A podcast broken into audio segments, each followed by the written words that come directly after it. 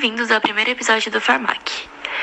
Estudamos na Universidade Presbiteriana Mackenzie e somos do curso de farmácia. Me chamo Ana Gabriela Sugimoto e hoje vamos falar um pouco sobre a importância da tecnologia de alimentos na atuação do farmacêutico. E vou bater um papo com a Ana Carolina e Isabelle. Oi, meu nome é Ana Carolina e junto com a Ana Gabriela vamos falar sobre a atuação do farmacêutico na indústria de alimentos.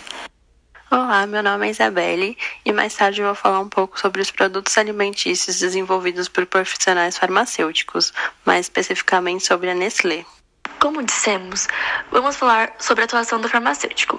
O profissional farmacêutico é um profissional que conhece os medicamentos, a interação desses com os alimentos e outros conhecimentos como bioquímicos e biológicos, o que o diferencia e o torna habilitado em relação às outras profissões da área da saúde para trabalhar com alimentos na indústria.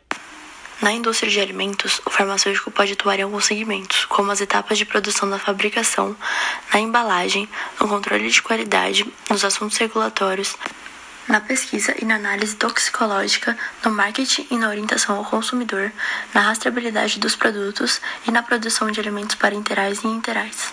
Nas etapas de produção, farmacêutico deverá cumprir com as boas práticas de fabricação e poderá aplicar os conceitos de garantia de qualidade como na higiene, procedimentos adequados de sanitização, validação, controle microbiológico e também atuar no armazenamento, transporte e documentação. Em relação à embalagem, o farmacêutico responsável precisa priorizar os procedimentos necessários para evitar a ocorrência de contaminação. Ele deverá cumprir com o POP, que é o procedimento operacional padrão, e mantê-los sempre atualizados. Utilizar material de embalagem apropriado para o produto, que seja seguro e confira uma proteção adequada, e monitorar e avaliar todo o processo nesse setor de embalagem. O controle de qualidade, que são as informações sobre métodos e procedimentos utilizados no processo, o farmacêutico precisa zelar pela garantia da disponibilidade de instalações, equipamentos, pessoal treinado e procedimentos operacionais aprovados. Atua também na aprovação ou rejeição das matérias-primas, insumos e produtos semi-acabados. Bom, dando continuidade ao que a Ana Gabriela disse, a análise de alimentos é feita para verificar a identidade e a pureza dos alimentos, para o controle da segurança e da qualidade.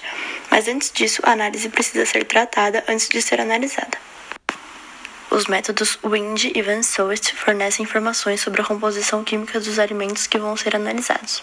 As técnicas mais utilizadas no tratamento da amostra são baseadas em processos físicos, extrações por solventes orgânicos, sólido e líquido, com fluido supercrítico, assistida por microondas, por líquido pressurizado, ultrassônica, técnica de derivação química e microextrações.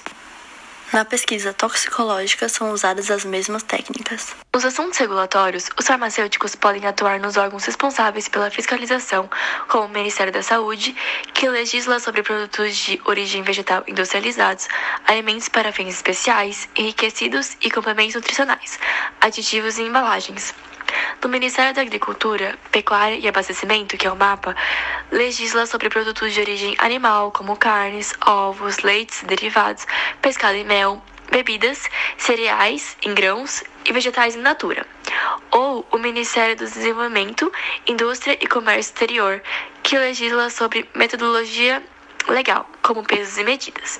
No marketing, dão suporte técnico sobre o consumo de alimentos, monitoram e avaliam eticamente de acordo com a legislação, adequam a propaganda de alimento à legislação sanitária vigente. O preparo de nutrição parenteral e enteral pode ser feito em farmácias, indústrias ou hospitais, com áreas próprias para isso. As fórmulas comercialmente preparadas são produzidas na forma de pó ou líquido, compostos de carboidratos, aminoácidos, lipídios, vitaminas e minerais, e tem que ser estéril.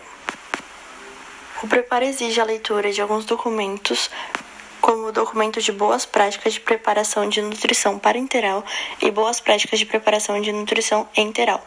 A execução das etapas é a seguinte: primeiro é feita aquisição da matéria-prima, depois recebimento, depois produção, armazenamento do produto, transporte e distribuição. Como eu disse anteriormente, meu nome é Isabelle e eu vou falar um pouco sobre produtos alimentícios que foram desenvolvidos por profissionais farmacêuticos. É mais como uma curiosidade mesmo para terminar o nosso podcast. É, e a gente vai falar, eu vou falar sobre a Nestlé especificamente, que é uma empresa que começou na Suíça em 1866, quando seu fundador, o Henri Nestlé, lançou a farinha láctea, que é um produto à base de cereais e leite. É, o Henri Nestlé ele criou esse produto porque na época a Suíça as crianças estavam tendo vários problemas de desnutrição e ele, como sendo farmacêutico, resolveu desenvolver um alimento que contivesse todos os nutrientes necessários, é, visando combater os problemas de desnutrição infantil. E a Nestlé, como num todo, é, seu início foi voltado essencialmente para a nutrição humana. E, além disso, a farinha láctea era fácil de fazer e tinha uma longa durabilidade. Aqui a gente finaliza o nosso primeiro episódio do Farmac. Esperamos que vocês tenham gostado. Voltem para os próximos episódios, onde falaremos mais sobre o farmacêutico e as suas áreas de atuação. Até a próxima!